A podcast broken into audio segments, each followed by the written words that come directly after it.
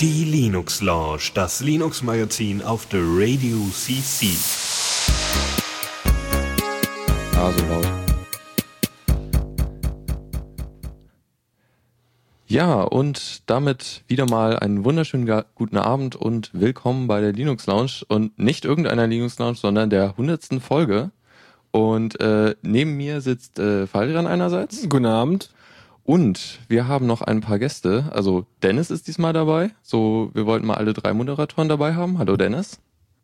Ja, jetzt, jetzt hier zur hundertsten, auf jeden Fall. Genau. Und wir haben uns noch ein paar Special-Gäste eingeladen. Und zwar äh, André und Paul von äh, Genug Funst. Guten Abend. Wir grüßen euch. Guten Tag. Ja, und äh, wir werden heute so ein bisschen ungewöhnliches Programm haben. Also wir wollen ein paar News besprechen, äh, aber vor allem wollen wir halt, ähm, ja, haben, wir haben uns halt was Besonderes ausgedacht und äh, wollen halt äh, mal bisschen so gucken, also äh, weil wir jetzt so viele Linuxer hier zusammengesammelt haben, wollen wir, äh, dachte ich mir, könnte man eigentlich so ein bisschen reden, wie wie man äh, zu Linux überhaupt gekommen ist, wie man, wie jeder von uns Linux nutzt und so wir haben halt viele, viele Leute, die viele äh, verschiedene Wege und Erfahrungen haben könnten. Ne? Das kann man halt mal ausnutzen. Genau, ja. Ja, und ähm, da wir auch so voll, voll durchgeplant sind. Äh, Hust! ja, ähm, ja, wollen wir zuerst die News machen oder? Klar, wie immer eigentlich, ja, oder? Man, gut. Man, soll ich jetzt News, News Jingle einspielen oder wie sieht das aus? Du musst das, glaube ich, vorwarnen, sonst klappt das hier nicht. Also, wir machen das mal, warte. Newsflash. Das, sind die, alte. das sind die ungekürzten, ne? Ja. Ach, egal, jetzt sind wir in den News auf jeden Fall. Leg mal los. Ja, genau. Ähm, äh, ja, wir haben uns jetzt nicht so viel reinge reingenommen an, an News-Themen, aber wir haben halt schon so ein paar Sachen. Äh, es war ja Google I.O., äh, äh, Googles irgendwie jährliche Konferenz oder so, wo sie halt äh, ihre Produkte oder Updates von ihren Produkten vorstellen.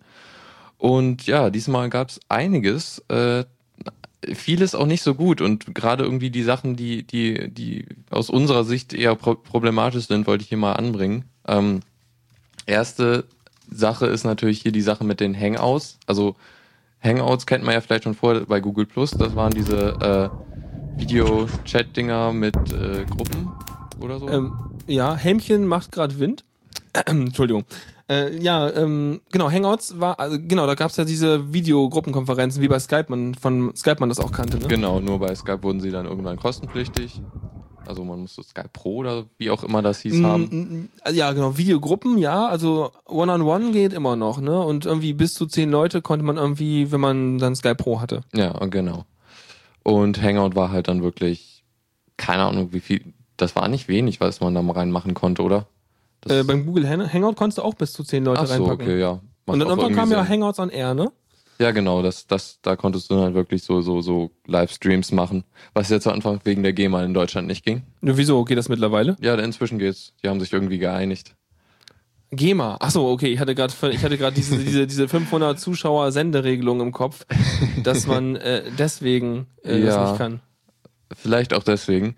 Jedenfalls äh, Google Talk, also das Ding, was jetzt bei der Google I.O. vorgestellt wurde, war halt, dass äh, Google Talk jetzt äh, Hangouts heißt und im Grunde da darüber sowohl äh, Audio, äh, wie, ich weiß gar nicht, das, das ist eine Frage, die, die weiß das vielleicht jemand, kann, kann das neue Hangouts auch Audio?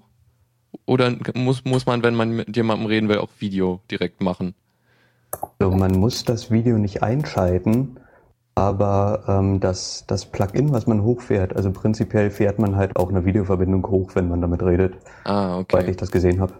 Ah, okay, gut. Ich dachte schon, die würden jetzt einen dazu zwingen, wirklich, dass man sich immer sehen muss. Und das will man vielleicht auch nicht immer. Ich, ich glaube, das war so, man kann halt irgendwie Video und Audio jeweils ausschalten, wenn man irgendwie den Hangout dran hat. Ah, okay. Ja. Jedenfalls, äh, Hangouts ist jetzt im Grunde Google Talk, Talk und das alte Hangout zusammen. Äh, unangenehme Nebenwirkung, was das jetzt hat. Also man kann das immer noch über XMPP, äh, kann man sich einloggen und die Nachrichten kriegen, aber es gibt kein, äh, kein äh, hier, also kein, also der Google-Server redet nicht mehr mit anderen Java-Servern. Heißt also, ja, wenn, wenn man sich früher über äh, Java oder XMPP äh, mit einem, der jetzt, der auf dem Google Talk Server war, äh, unterhalten hat, das da, da ist halt jetzt nichts mehr. Also vorher war das ja so, man konnte mit seinem Google-Account quasi benutzen als, oh, ich habe schon einen Jabber-Account und konnte damit ganz leicht mit anderen Leuten reden. Ähm, geht halt jetzt nicht mehr. Das heißt, ähm, ja, wenn man jetzt wieder irgendwie Jabber benutzen will, vernünftig, dann sollte man sich doch lieber einen Jabber-Account holen auf einem anderen Server und nicht bei Google. Ja. Dann kommt man, glaube ich, in die Hangouts, äh, kommt man vor allem, glaube ich, nicht so gut rein per, per nur XMPP. Ja. Ähm, Ja, klar. Also, Ich, es gibt aber auch irgendwelche Jabber-Erweiterungen, das finde ich mal ganz interessant, weil bisher habe ich noch nicht das Gefühl, dass es irgendwie alltagstauglich ist. Irgendwelche Jabber-Erweiterungen, mit denen man halt Audio- und Video-Calls auch machen kann über das äh, Jabber-Zeug. Aber so in der Praxis habe ich das noch nicht so richtig erlebt. also das, Gibt's, die haben wir auch schon in der Praxis erlebt, Aha. auch schon vorgestellt. Ähm, was da drin nicht drin ist, sind äh, Konferenzsysteme. Also mit mehr als einer anderen Person. Richtig, äh, das nicht. Und äh, Google benutzt selbst für seinen Jabber-Kram ein paar Erweiterungen, die nicht dem Standard entsprechen, die aber sehr gut dokumentiert sind, muss man ihnen lassen. Mhm.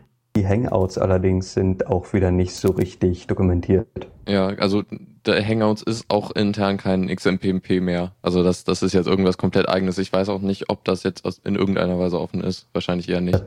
Dazu muss man fairerweise auch wieder sagen, für, äh, für Videokonferenzen, also für mehrere Leute, gibt's in XMPP keine Standardspezifikation, keine abgeschlossene. Es gibt da irgendein Dokument, was, ähm, wo irgendwie ganz groß üben, drum, oben drüber steht, äh, man, man soll das nicht benutzen.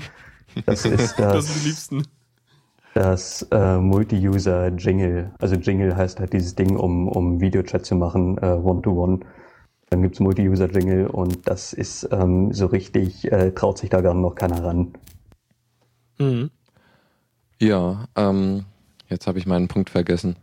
Das ist blöd. Äh, Willst du ein Semikolon? Ah, ja, jetzt weiß ich es wieder. Ähm, Hangouts, was mir bei Hangouts aufgefallen ist, ist, dass es so ein paar Sachen hat, die äh, dieses äh, un unsägliche WhatsApp schon länger haben. Äh, sprich sowas wie Foto teilen, also sehr einfach Fotos oder Dateien über, äh, über, über dieses Chat-Protokoll äh, zu teilen, was ja auch in XMPP nicht drin war oder nicht wirklich machbar ist. Man hätte es halt über einen anderen Server ähm, machen müssen. Ne, du hast ja so Dateiübertragungen, ne, die auch immer alle nicht so richtig funktionieren, Ja. weil keiner irgendwelche Ports offen hat ja, und so du Kram, willst ne? halt irgendwie, ich, ich vermute mal stark, äh, Hangouts macht das halt so, das wird auf dem Google-Server hochgeladen und der andere kann sich das dann halt runterladen.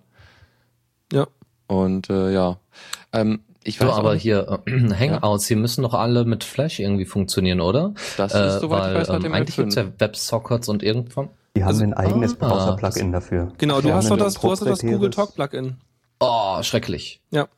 Das heißt, es sollte wahrscheinlich irgendwann, wenn sie ein bisschen weiter dran arbeiten wollen und wenn sie das irgendwie ein bisschen öffnen wollen, äh, machen sie vielleicht äh, ein WebRTC ähm, äh, über, ähm, Verbindung äh, und, und hauen das äh, Plugin raus. Das kann ich mir echt gut vorstellen.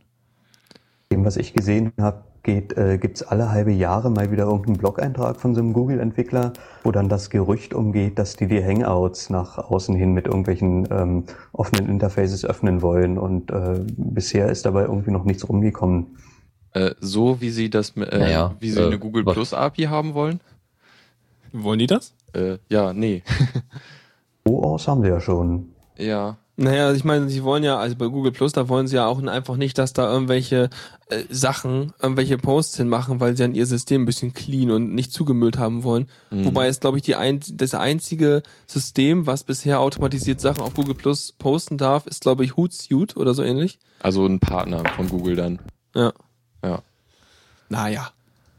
Ja, ähm, ja, das ist halt irgendwo auf Twitter kam auch noch mal rüber, das äh, wäre so jetzt fast das äh, oder sieht schlecht aus für Jabba, weil halt der Google Talk Server so das größte Jabba Ding war und es war halt auch sehr einfach Leuten zu sagen, ja, hier benutzt mal den Google Talk Server, da habt ihr direkt Jabba. Das, das Schöne ist jetzt aber wieder, dass man sagen könnte, okay, die Leute haben sich an Jabba ein bisschen gewöhnt und haben auch ihre Kontakte auf Jabba. Und vielleicht, wenn sie nicht nur komplett im Google-Universum sind. Und ähm, das heißt, äh, wenn sie jetzt überlegen, ah, oh Moment, der Server geht da jetzt nicht mehr, ähm, dann hole ich mir halt woanders ein Konto, dann haben sie halt die Software halt auch schon, die sonst mit ihrem Google-Account das irgendwie gemacht hat, dann können sie es einfach mit irgendeinem Jabba-Account benutzen, weil sie haben die Software halt schon rumliegen. Mhm. Ja, stimmt eigentlich. Ja, aber Man hat aber auch ein Problem mit den, äh, also ich finde das Server-Switchen von Google, äh, von Google Talk schon richtig. Das Problem ist aber, dass ähm, es sehr wenige äh, Server gibt, die sehr bekannt sind. Äh, das heißt, wir haben zum Beispiel von den vom Chaos Computer Club den Jabber CCC Server und so weiter und äh, die brechen dann vielleicht noch über der Last zus Wobei- äh, durch die Last zusammen oder haben noch andere Probleme. wenn man, wenn man die fragt, sagen die auch immer so, nee, nimm mal einen anderen Server, wir haben schon Ja. genug Leute, wir wollen hier Dezentralität, mach doch einfach deinen eigenen auf, hey. Ja, Juhu. Ja.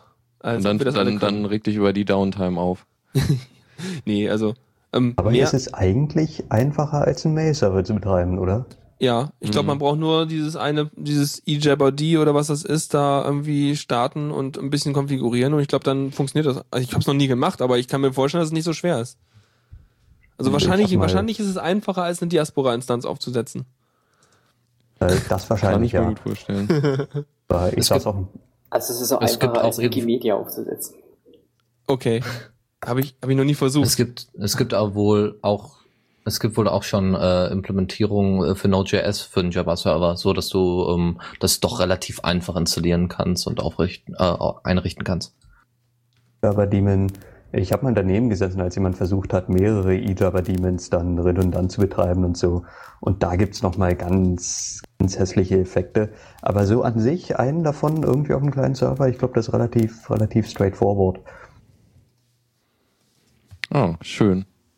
Gut, könnte man auch mal ausprobieren, wenn man dann einen äh, Root-Server hätte, was Ja. ja. auch wieder ein Problem ist. Ja. Ansonsten, wie immer, äh, ist das die Sache, sprecht euren Hausnerd an. Ähm, der kann euch dann da weiterhelfen.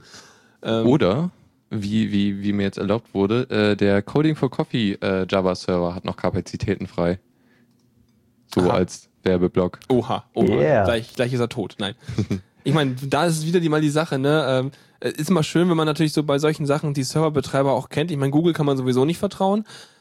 Die Sachen sind ja auch, also wenn das irgendwie alles SSL-Zeug ist, dann kommt das ja auch irgendwie ein bisschen verschlüsselt, aber auf dem Server ist es ja wieder entschlüsselt, außer man macht irgendwelches äh, GPG-Zeug oder irgendwie dieses ähm, OTR-Zeug. Aber ansonsten, ähm, ja, ist immer ganz Ja. gut, eine verlässliche Infrastruktur zu haben.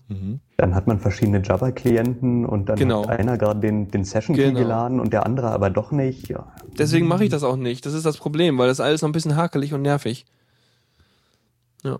Ich, ich habe das halt bei mir mal installiert, weil wieder viele andere Leute das machen. Und jetzt helfe ich es anderen Leuten deswegen eben auch über, weil ich es benutze und bei anderen Leuten kommen dann auch plötzlich gescrambelte Sachen an, weil ich auch irgendwie ähm, das immer nicht abschalte. Und Mhm.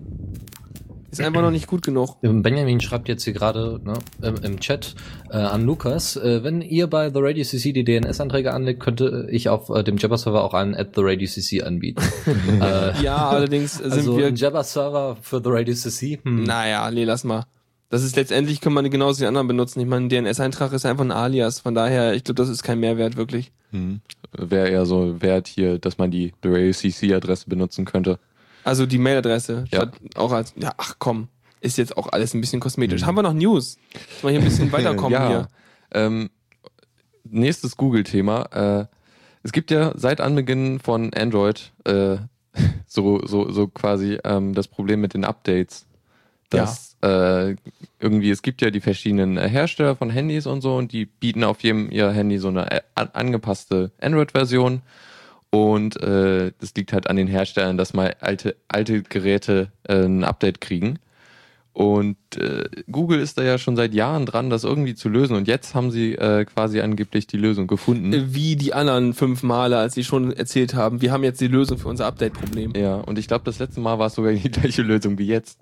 Ähm, und zwar wollen sie mehr, mehr Schichten ein, ein, also das in verschiedene Schichten aufteilen, sodass du, äh, sodass die Hardwarehersteller nur noch die unterste Schicht auf ihre Hardware abstimmen müssen und alles andere kannst du halt dann äh, drauf installieren und quasi über ähm, ja, Play Store im Grunde dann updaten. Okay. Also ja, oder äh, direkt von Google ziehen, so gesagt. Ähm, das heißt, äh, wenn die, die Hersteller es auch nicht trotzdem weiterhin nicht hinkriegen, ihre äh, Treiber da reinzuklatschen, dann ändert sich nichts. Mhm. Okay. Sollte. so wie ich das jetzt verstanden habe. Aha. Ja. Bin ja so Also ein ich habe mir die, ich habe mir die I.O. ja angeguckt und Okay. mir sind die Google Play Services da aufgefallen und ich glaube, damit machen die ihre Was ist denn API-Erweiterung. Ne, Das sind API-Erweiterungen, die werden per eine extra APK laufen im Hintergrund angeboten. Mhm. Und das, die müssen dann quasi nur noch sicherstellen, dass die Google Play Services mit diesen allen Android-Versionen zusammenarbeiten. Wahrscheinlich gibt es da auch Grenzen, aber dann könnte man vielleicht auf einem Android 2.3 dann wahrscheinlich irgendwas laufen, was sonst nur auf Android 4.2 laufen würde. Weil Das- nämlich in den, den Services, in den Google Play Services alles drin ist, was das zum Beispiel irgendein Spiel braucht.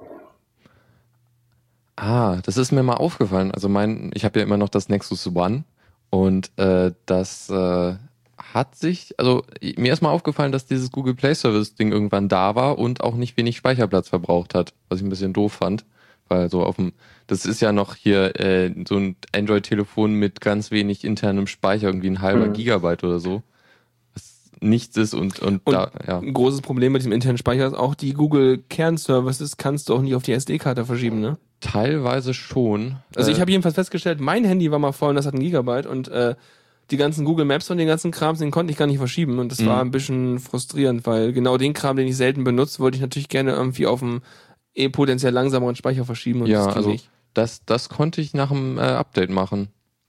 Ja, also ein Update, mein Ding läuft auf 4 Punkt irgendwas. Ich glaube, da ist Ja. nicht mehr viel Platz Ja. mit Updates. Also Okay. Ähm, naja, jedenfalls äh, Google Play Services waren dann irgendwann da und äh, hier, ähm, ich krieg immer mehr so, so Google Apps, die äh, in dem neuen äh, Android 4.0 Style gemacht sind. Also jetzt zum Beispiel habe ich endlich, äh, also hier Google, Google, äh, Google Talk, genau. Das ha hatte sich Ewigkeiten nicht geupdatet und jetzt habe ich halt das Update auf Hangout gekriegt mhm. was doch ziemlich nett ist eigentlich. So, so von wegen, ja, genau, ich kann jetzt auch die Sachen, ah, genau, was ich richtig schön fand, äh, Google Music geht endlich auf meinem alten 2.3er, und es sieht völlig anders aus. genau. Und es ist endlich mal ein vernünftiger äh, Musikplayer für Android. Ja, da gibt's ja auch einige andere, ne? Aber also das, ich habe hier versucht. echt? Okay. Winamp war okay, hatte aber Probleme mit, ähm, ähm, der hat plötzlich irgendwie meine Podcast pausiert. So ganz Ja. random. Okay. Ja. Naja, ich höre Mhm. halt kaum Musik auf dem Dings. Und dann wahrscheinlich auch über die einfach, über die ganz normale Google Music, Google Music App. Ja, genau. ja. Wir brauchen da definitiv noch eine weitere Plattform irgendwie auf dem Markt. Du meinst jetzt so ähm, Was Handy-OS-mäßig? Für eine Überleitung. ist eine Überleitung. Mhm. Irre. Jetzt, wo wir Ja, darüber eine geredet haben, dass eine Überleitung. Überleitung ist, Ja, können wir auch eigentlich fortfahren, es- ne? Richtig. Und zwar, ähm, es gibt ja, es gibt ja dieses Angebot. Es gibt ja tatsächlich Alternativen. Es gibt äh, Selfish OS, äh, wo jetzt äh, vor kurzem die ersten Devices rausgekommen sind oder zumindest angekündigt worden sind. Und es gibt Das ist ein Unterschied? Firefox OS. Das ist ein Unterschied zwischen angekündigt und Was? rausgekommen. Selfish OS? Nein, nein, zwischen angekündigt und rausgekommen Ja, ist ein stimmt. Unterschied von mehreren Monaten gefühlt. Ähm, Also Selfish OS glaube ich, wenn ich sehe. Also ich freue mich drauf, aber ich glaube es noch nicht. Was soll denn das sein? Also ich habe gar, ich hab's nichts mit Äh, mitbekommen. Ich meine, ich, angekündigt, Firefox OS kenne ich ungefähr. Ich weiß nicht jedenfalls, okay, sie wollen äh, sowas machen, so wie damals mit WebOS, nur ein bisschen anders und Firefox. Äh, und was sind die anderen Sachen da?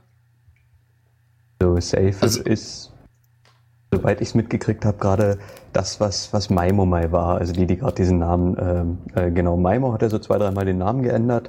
Und jetzt gerade heißt das Kind äh, Sailfish und dann haben zwei, drei, vier, fünf Firmen mal dazwischen gefasst. Und ähm, was es jetzt für Technologien gerade einsetzt. Also es, es war in Diskussion doch noch ein, ähm, einen Wayland zu benutzen für die Grafikoberfläche. Ähm, vielleicht wird es dann doch wieder X, aber es ist immerhin so nah an deinem Desktop Unix dran. Mhm. Ah, interessant. Also Maemo war ja, Ja. Äh, wirklich so ein quasi Debian auf dem Handy, wenn ich mich noch recht erinnere. Also im, im Root-Verzeichnis von einem MIMO äh, gibt es einen Ordner, der heißt slash CD-ROM, auch wenn mein Telefon kein CD-ROM-Laufwerk hat. Das wird ein großes Telefon. das ist mehr so für ein äh, Tablet, ma- ne? ma- Dann passt die CD auch rein. Ähm, nee, ich find's ich find's super auf dem Telefon. Also ähm, richtig, richtig schönes Linux-Phone, X11-Applikationen aus dem Netzwerk drauf fahren. Aber ähm, halt Change drauf haben. X11-Applikation, ich meine, das ist dann aber di- dichter an einem äh, Netbook oder einem tragbaren Computer dran und nicht unbedingt, ich meine, so, so normale Linux-Applikationen sind ja nicht unbedingt irgendwie Richtung Touch optimiert oder sowas. Stelle ich mir irgendwie unhandlich vor. Äh, du kannst nicht, also ähm, das, die Handlichkeit, du hast natürlich native Applikationen dafür, die dann auch auf X11 laufen, klar, aber das sind halt touch-optimierte Sachen. Aber ich habe halt auch die Freiheit, einfach mal einen, einen Close-Mail als Mail-Klienten zu verwenden oder so. Hm. Also was der Vorteil, der mir da so vorschwebt, ist, äh, dass die Portierung von X11-Applikationen auf so ein mobiles Gerät dann leichter sind, weil du dann eher nur die GUI anpassen musst und nicht, nicht den Code darunter. Im Wesentlichen schon, genau, ja. Ja, das kann spannender sein. Und Hm. vielleicht kannst du es auch leichter Ja, simulieren auf dem genau. Rechner. Und ähm, ja, das fand ich halt so toll. Und ich habe es bei Android ähm, in der Form noch nicht gesehen, auch wenn viele Sachen von Android relativ frei sind. Und ich bin sehr, sehr, sehr gespannt, so ein Firefox OS tatsächlich mal in der Hand zu halten und gucken, was das und zu gucken, was das tatsächlich tut. Ja, komm mal vorbei. Komm einfach Ja, vorbei, was tut's ist ja denn, nicht weit Dennis? und Du dann hast so ein kann ich dir Ding. das gerne mal zeigen. Ne? Ja, ich habe das Ding jetzt seit ein, zwei Wochen und Wie heißt- habe jetzt heißt das denn das auch Ding irgendwie als erstmal? meinen Standard. Dennis, la- lass das mich doch mal unterbrechen, ist, äh, Dennis. Geeks Phone. Du redest ja immer weiter. Ja, dann hier. Nein, das ist die Latenz. Das Ach so, halt du hast so viel Problem. Latenz? So viel habe ich gar nicht. Ähm, Na gut. Ja, ich, ja, schon ziemlich, aber wir, wir versuchen das mal. Also, ähm, das Firefox OS äh, Device ist das Geeks Phone. Das ist der Developer Preview, den, ähm, den äh, die Firefox Entwickler auch derzeit schon nutzen, schon seit einem Jahr ungefähr. Und äh, das ist das Peak. Es gibt ja zwei Versionen, aber das Kian, das ist ein bisschen kleiner. Und äh, ich habe das Peak, das ist, äh, weiß ich nicht, hat eine äh, Bildschirmdiagonale von 4,2 Zoll und ähm, ja, weiß ich nicht, 8 Megapixel Kamera und äh, weiß ich nicht, 2 Gigabyte Grundspeicher, alles aufrüstbar mit äh, SD-Karten ähm, und 512 MB Arbeitsspeicher, ein Dual-Core mit 1,2 Gigahertz und habe ich mir jetzt alles aus dem Kopf rausgesucht, ja. Okay. Und da läuft das Firefox OS-Zeug drauf und ähm, du hast ja schon eine Woche lang benutzt. Ähm, wenn, also, wenn man das erstmal über, überlegt, so, äh, du hast sonst auch mal ein Android-System benutzt oder was hast du vorher gehabt? Genau, ich hatte vorher ein uraltes Wildfire, weil ich einfach eins haben wollte, was äh, sehr lange mit dem Akku klarkommt, äh, für die Grundbedürfnisse reicht, wie kurz mal Mails, RSS-Feeds und äh, ja, ähm, Kontakte und Telefon und SMS vielleicht auch noch kann. Äh, mehr wollte ich nicht und deswegen hatte ich damals immer das Wildfire, aber das war mir einfach zu klein und zu klobig. Jetzt hast du uns viel über das Gerät gesagt, aber mich interessiert ja das OS. Gib mal Richtig. Butter bei die? Fische. Deswegen Ja, meinte ich gerade kurz mit dem Android, zwar- damit man es im Kontrast sehen kann. Mhm. Genau, also das war auch ein älteres Android, weiß ich nicht, das war noch ein 2.3. Ja, jetzt zum Firefox. Also ist Zack. schon, äh, schon ein bisschen. Genau. Und zwar, äh, das Firefox OS äh, sieht sehr ähnlich aus wie äh, das normale Android, äh, das aktuelle Android, ähm, im Sinne von, ja, wir haben dann halt Icons, die rund sind und nicht abgerundet eckig und nicht nur eckig und äh, wir haben auch nicht so ein Design, was Metro hat, äh, wo es ganz eckig ist. Also es ist alles sehr runder, sehr warm von den Farben her und im, ähm, wenn man das Ding anmacht, hat man erstmal einen, einen Screen, wo man direkt die Auswahl hat zwischen Unlocken oder direkt ein Foto machen. Ähm, Das haben wir ja auch ist. Android. Ähm, das heißt, Das habe ich genau. ja auch.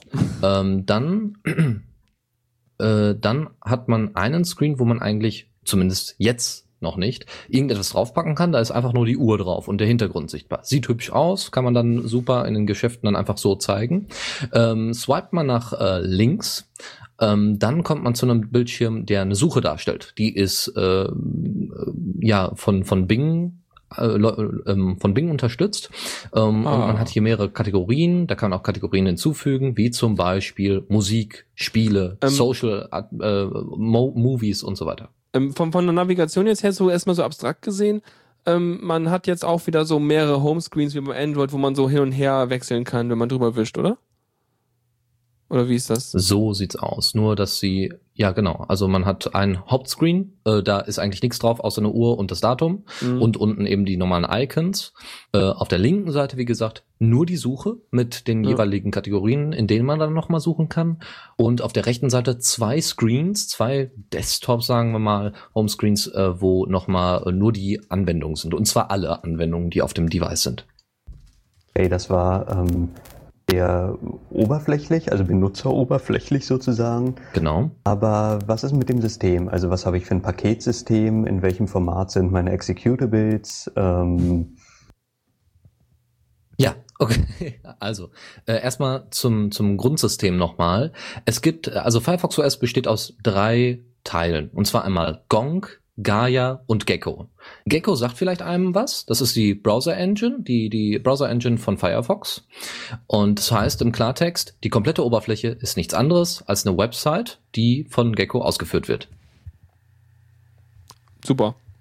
Okay, das ist dann auch schon der Part, der die Grafik rendert. Die Grafik ist im Prinzip alles, was ähm, HTML, SVG ist. Äh, das ist alles, was Applikationen nach außen geben, ja. Genau so sieht's aus. Ja. Ähm, dann gibt's natürlich, jetzt fehlen natürlich der Zwischenschritt, äh, also die Oberfläche nennt sich Gaia. Also äh, alles, was so HTML5-Zeug ist, die ganzen Apps, äh, die standardmäßig drauf sind, das äh, nennt man Gaia. Also das heißt, wir haben oben Gaia, dann Gecko, die Engine, die da Gaia ausführt, und da drunter haben wir Gong. Und Gong ist nichts anderes als ein Linux-Kernel, der, ähm, also ein Android-Kernel sogar, äh, der besonders angepasst worden ist, wo viele Lagen, viele, viele ähm, Sachen einfach weggeschmissen worden sind, äh, so dass es äh, relativ schnell ähm, Sachen ausführen kann. Ähm. also äh, und ähm, dann die äh, Treiber einfach benutzen kann von den anderen äh, Android-Devices. Ähm, aber wenn man jetzt so Apps, ich meine klar, HTML5, das, das wird wahrscheinlich auch alles irgendwie JavaScript-mäßig sein, wenn das in Gecko ausgeführt wird, oder was benutzen die zum Programmieren da wirklich? Als Programmiersprache. Du benutzt nichts anderes als Webtechnologien. Äh, Okay. JavaScript, äh, Das heißt- HTML5 Okay. und CSS3. Ja. Würde mich ja interessieren, wie die das gemacht haben. Ich meine, das JavaScript äh, werden die wahrscheinlich irgendwie relativ, ja, so wie im Browser auch, mit einer relativ schnellen JavaScript-Engine da kompilieren. Ich meine, es- natürlich wäre es viel cooler eigentlich, wenn die das direkt hinkriegen, dass das JavaScript quasi ohne viel Zwischenschichten auf dem äh, Kernsystem da läuft. Also so fast binary ist. Also, aber mh, egal, wird trotzdem noch schnell genug sein, merkst du ja. Mhm. Ähm, jetzt gab gerade die Frage hier von Code Hero im Chat, äh, kann das auch native Programme? Soweit hier jetzt bekannt, derzeit in der Entwicklerversion, nein. Es gibt keine nativen Das- Programme, das es erinnert gibt mich- nur die ganz normalen App JavaScript. Warte, das erinnert mich ganz kurz an das erste iPhone damals so. Ja, and one more, wie war's noch? We have a sweet solution, hieß es damals. Sweet solution, ja. Ihr könnt Web-Apps schreiben. Oh, irre. Ja, aber das, gab ja- kann, ja. Für das erste iPhone gar keine Apps. ja, nur diese Webbrowser-App-Dinger, was auch immer. Aber hier kannst du ja quasi Apps, äh, ja, da kommst du eigentlich noch zu, ne? Also hier müsstest du ja auch Apps bauen können, die dann quasi aus HTML und CSS und Java- JavaScript bestehen, mit noch ein bisschen Meta-Info, die du dann lokal irgendwie hinstellst und dann machen die was. Das WebGL? Äh, WebGL Müsstest- funktioniert auch, ja. Ja. Du musst ja Spiele machen können, ne? Und ohne WebGL machst du nicht so viel Spiele, glaube ich. Mhm. Ja, zum Beispiel äh, die Unreal Engine haben wir auch schon, glaube ich, mehrfach drüber gesprochen. Die Unreal Engine ist ja innerhalb von vier, fünf Tagen von Mozilla und äh, den Leuten von Epic Games, die auch Unreal Tournament und so weiter machen und Gears of War, äh, ist das mal eben fürs Web portiert worden. Und das hat sicherlich den Grund, dass man solche kleinen Spielchen mit der Unreal Engine auch gerne mal auf dem Device spielen möchte. Ich Da würde ich ja ja. schon Hm? sagen, bei dem, was JavaScript alles kann, wenn, wenn erstmal WebGL und irgendwie so ähm, Web Storage dran ist, ähm, dann ist das mit den nativen Applikationen, die halt HTML5 Browser Storage benutzen können und Der, der, der Übergang, Ja. ist, der Übergang ist einfach fließend, ne? Irgendwie Finde ich so. Zwischen den Sachen, die du im Internet irgendwie benutzen kannst und den Sachen, die du lokal hast. Und das einzige Unterschied ist, ob du gerade Netz hast oder nicht, ne? Naja, die Applikationen und deren Browser Storage ist ja auch lokal. Achso. Also, aber von den, von den Fähigkeiten, die ich in JavaScript äh, in einem modernen Browser mittlerweile habe, sehe ich gar nicht mehr, warum man unbedingt äh, lokale äh, Binärapplikationen haben muss auf so einem, auf so einem Telefon. Nee, brauchst du auch eigentlich nicht. Ich meine, eigentlich willst du nur, also wenn die APIs gut genug sind, dass du halt an alle Systemfunktionen rankommst, sofern du halt irgendwie die Berechtigung dafür hast. Also wenn jetzt der Benutzer irgendwie zugestimmt hat, übrigens folgende App möchte ich installieren, sie braucht Zugriff auf Adressbuch, bla bla bla. Und wenn du da über irgendwelche, sag ich mal, Window.special-device.zeug rankommst, dann brauchst du auch einfach keinen nativen Krams. Also außer JavaScript-Zeug halt so ein bisschen, ne? Genau. Also man kommt wirklich an, an die ganzen, die nennen sich dann Web-APIs, äh, da kommt man dann äh, relativ einfach dran, aber es gibt viele verschiedene Arten von Apps, auch was Sicherheit angeht. Da hat äh, sich Fire, äh, haben sich die Leute von Mozilla ein bisschen mehr überlegt. Kurz noch eine äh, Antwort zu einer Frage, ähm, die jetzt von Kugelfan kam. Läuft die Unreal Engine da vernünftig drauf? Äh, wahrscheinlich nicht. Ich habe es noch nicht ausprobiert und ich wage es auch nicht auf dem kleinen Device mit 512 MB äh, das Ding auszuprobieren. Ähm, also äh, ich denke mal, die werden dann noch eine angepasste Version irgendwie wa wahrscheinlich veröffentlichen für mobile äh, Devices. Das ist schon ähm, wichtig. Also früher hat man immer davon gesprochen, ob das, ob der Prozessor irgendwie ähm, Turing vollständig ist und heute heißt es nur noch Does it run Doom? Ja, so ungefähr, ja. Ähm, so, wo waren wir denn jetzt gerade? genau, die APIs, genau. Ähm, es, es, also es gibt verschiedene Apps, äh, App-Arten. Es gibt einmal die Hosted Apps und die Packaged Apps. Die Packaged Apps sind sowas wie die APKs unter Android. Kann man sehr gut vergleichen. Die Hosted Apps sind äh, Applikationen nicht so wie im Play Store, natürlich auch, aber sie sind vor allem Applikationen, die relativ wenig Daten haben, die auf dem Device gespeichert werden müssen. Das heißt, man hat zum Beispiel eine Wikipedia-App, ja, da gibt's wenig Daten, die man wirklich zwischenspeichern muss. Das heißt, man sagt, damit man immer die aktuelle Version hat von der äh, Wikipedia-App, äh, sagt man, wir hosten das einfach. Wikipedia hostet das an sich, für sich alleine und äh, sagt dann, ja, wir bieten jetzt hier unsere Firefox OS App an, was eigentlich nichts anderes ist als ein Frame mit eben den Inhalten von, von der Wikipedia so ungefähr. Habe ich ordentliche Applikationen, um auf ähm, um FTP-Klienten, WebDAV-Klienten, äh, SMB-Klienten und sowas? Das ist bei Android ganz furchtbar aufgefallen, dass die, ähm, zumindest im F-Droid-Repository, äh, habe ich äh, irgendwie mehrere verschiedene Webserver und FTP-Server, um auf meinem Telefon einen FTP-Server hochzuziehen. Aber ich kann extern nicht auf sowas zugreifen und das hat mich so ein bisschen ähm, stutzig gemacht immer. Um, ähm, also, also wie gesagt, ist ja derzeit. Ja, bitte. Äh, ich habe, also bis jetzt hat, konnte fast jeder File-Manager, den ich benutzt habe, direkt SFTP und Samba und ja. FTP und so Zeug. Also ich habe hier bei mir benutzt, äh, warte, ich habe es gleich offen, äh, und zwar File Expert benutze ich hier. Und damit kann ich halt auf dem SFTP, auf dem FTP, auf dem Samba drauf connecten. Das ist kein, kein Problem. Ja gut, das ist aus dem Play, äh, Play Store, oder? Ja, stimmt, natürlich. Wieso? Äh, äh, äh, äh im, Im F-Droid hast du ähm, sehr weniger. Also es gibt einen File-Manager, der ist ein bisschen in der Entwicklung, der macht das alles. Ähm, ansonsten gibt es einen Haufen File-Manager, die das alles nicht können. Also so ähm, freie Sachen habe ich da noch nicht gesehen. Ach so, ja. Ich weiß nicht, ich meine, ich habe einen Play Store. So, ähm, ja, also ich meine, wenn man jetzt wirklich ein freies OS haben möchte, ähm, was jetzt unabhängig von von äh, Play Store und so weiter läuft, wo auch alle Applikationen dann in einem in einem ähm, äh, Store sind, ähm, das ist nicht unbedingt so beabsichtigt von Mozilla. Ähm, Mozilla sagt dann, wir öffnen das dann schon sehr auch für andere Stores. Die können sich dann natürlich bei Mozilla dann verifizieren oder ähm, können dann die Apps dann auch in den Firefox OS Store rüberziehen. Es geht vor allem um Sicherheitsaspekte und da kommen wir jetzt zu. Also es gibt, wie gesagt, die Package-Apps. Also, oder ah. fall drin erst, wolltest du noch was sagen? Kurze Frage ja. zwischendrin. Ja. Ähm, das war vorhin im Chat. Wie sieht's denn mit der mit Zugriff aufs Dateisystem aus? Da gibt's derzeit, also ich habe zumindest hier keine App drauf und auch äh, über, ähm, über den Marketplace gibt es wohl noch keine Möglichkeit, äh, auf das Dateisystem in der rohen Form zuzugreifen. Also es gibt noch keine Dateimanager. Ah, okay, aber also verhindert das System das irgendwie bei, An also Android kannst du ja eigentlich ja. relativ einfach so einen Dateimanager schreiben. Ja, Nochmal bitte, Lukas, das kam nicht ganz rüber. Na, also es, bei Android ist es halt relativ leicht, weil das System einen nicht verbietet, auf die SD-Karte, auf die Ordnerstruktur dazu zuzugreifen. Also ob man quasi unter dem äh, Firefox OS auch die Möglichkeit hat, einfach äh, das, da rumzugucken auf der SD-Karte und sich das alles anzugucken oder ob man irgendwie in so einer Art äh, seiner eigenen Sandbox oder Abstraktionswelt gefangen ist oder so. Wäre ja typisch für JavaScript, nicht? Ja. Hm. Ähm, es ist ähm, so, dass das, dass das Teil der Web API ist. Ähm, die muss, das heißt, nicht jeder darf natürlich auf deine SD-Karte zugreifen, ganz klar. Und das wird dann geregelt durch, also es wird nicht nur angegeben, so von wegen, der greift auf dein, deine SIM-Karte, auf deine SMS und so weiter zu. Das wird nicht nur angegeben, so wie bei Android, sondern es wird auch äh, schlicht unterteilt. Es wird gesagt, ähm, es gibt die normalen Web-Apps, die Open Web-Apps, dann gibt es die Privileged Apps und die Certified. Und genau in dieser Reihenfolge geht es auch von äh, ganz offen, so von wegen ist uns eigentlich fast egal, welche Verbindungen da aufgebaut werden, ähm, äh, bis zu eben, wir gucken ganz genau nach, was da passiert und wer auf welche APIs zugreifen möchte. Zum Beispiel auf die SMS-App kann nicht jeder zugreifen, sondern nur Certified Apps, also der höchste Sicherheitsstand. Und das wird dann von Mozilla überprüft, direkt im Quellcode.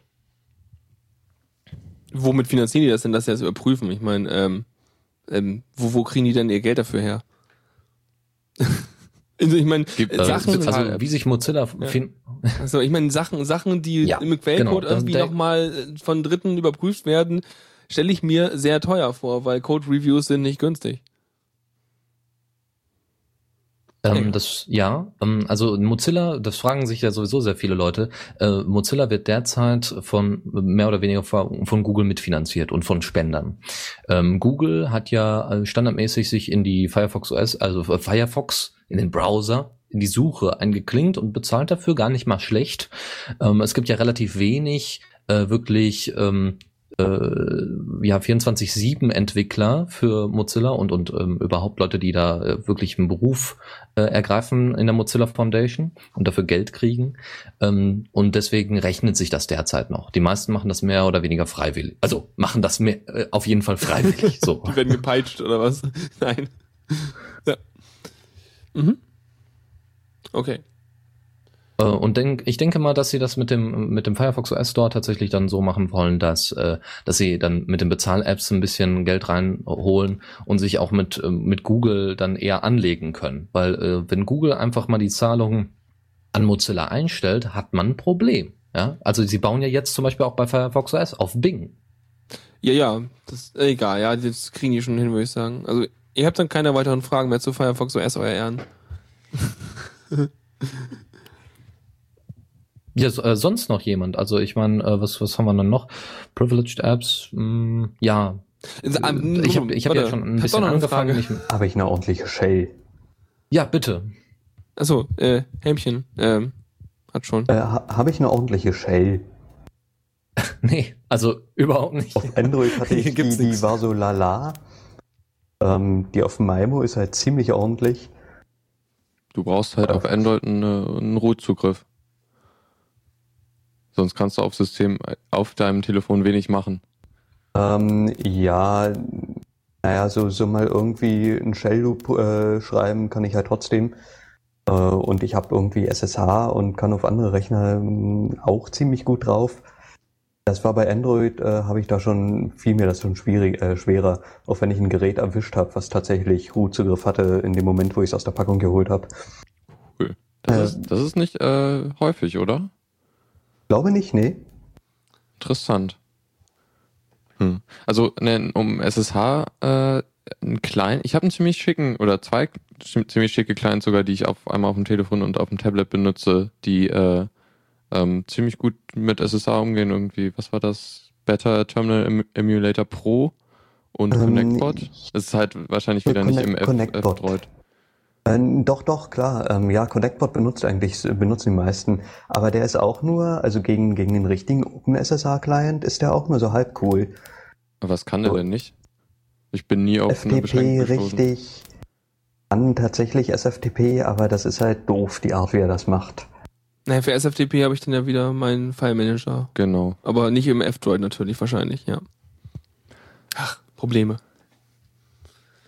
Ähm, was mich noch interessierte jetzt, Dennis, war ähm, so ein bisschen, wie das mit der App-Navigation läuft. Also du hast ja sozusagen beim Android hast du das ja, also jetzt geht's wieder so an das gar nicht so doll technische Oberflächengedöns.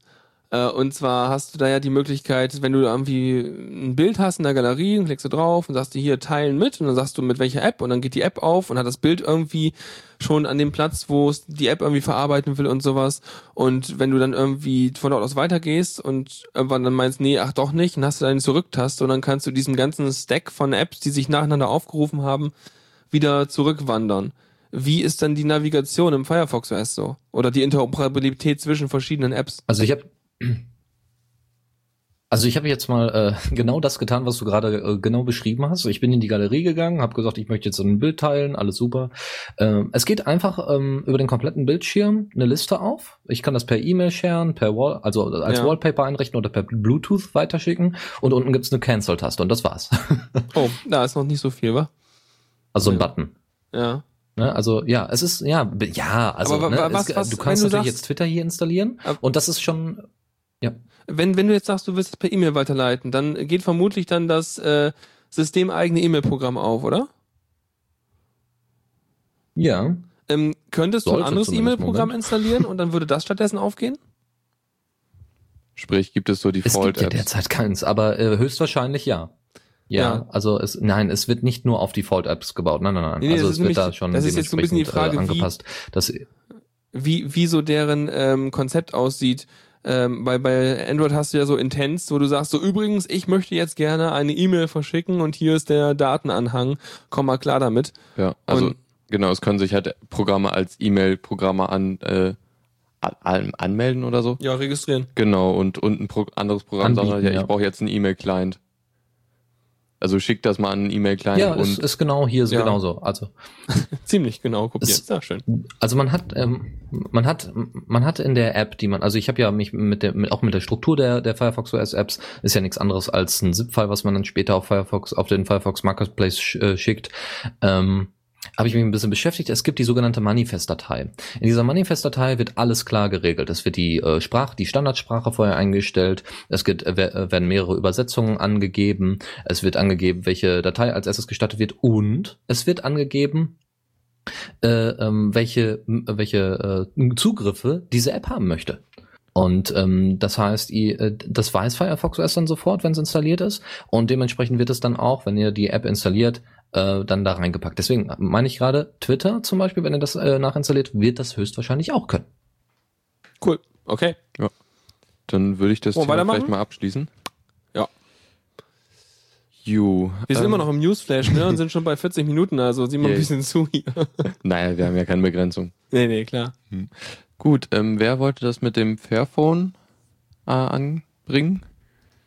Ja, kann man, weiß ich nicht, wer, wer hat das reingeschmissen? Ich hab das Point gewesen sein. Ja, Poink ist noch ähm, leise hier, den höre ich kaum. Äh, lauter geht's wirklich nicht. Jetzt, jetzt, ja, so, genau, so musst du reden. Weiter so. Ja, Und, äh, habt ihr das äh, mit dem Fairphone überhaupt mitbekommen? Also, ja, also ich habe da halt in der letzten in Serie-Ausgabe drüber geredet, so ein bisschen, dass das das halt gibt jetzt und äh, ich weiß gar nicht, bei wie vielen die mittlerweile sind, weil die haben ja irgendwie, Ja. brauchen ja 5000 Vorbestellungen. Ja, es ist super C, 1700 haben die und das schon seit drei Tagen. Dann mussten die nochmal zurücksetzen, ihren Counter, weil die falsch gezählt haben.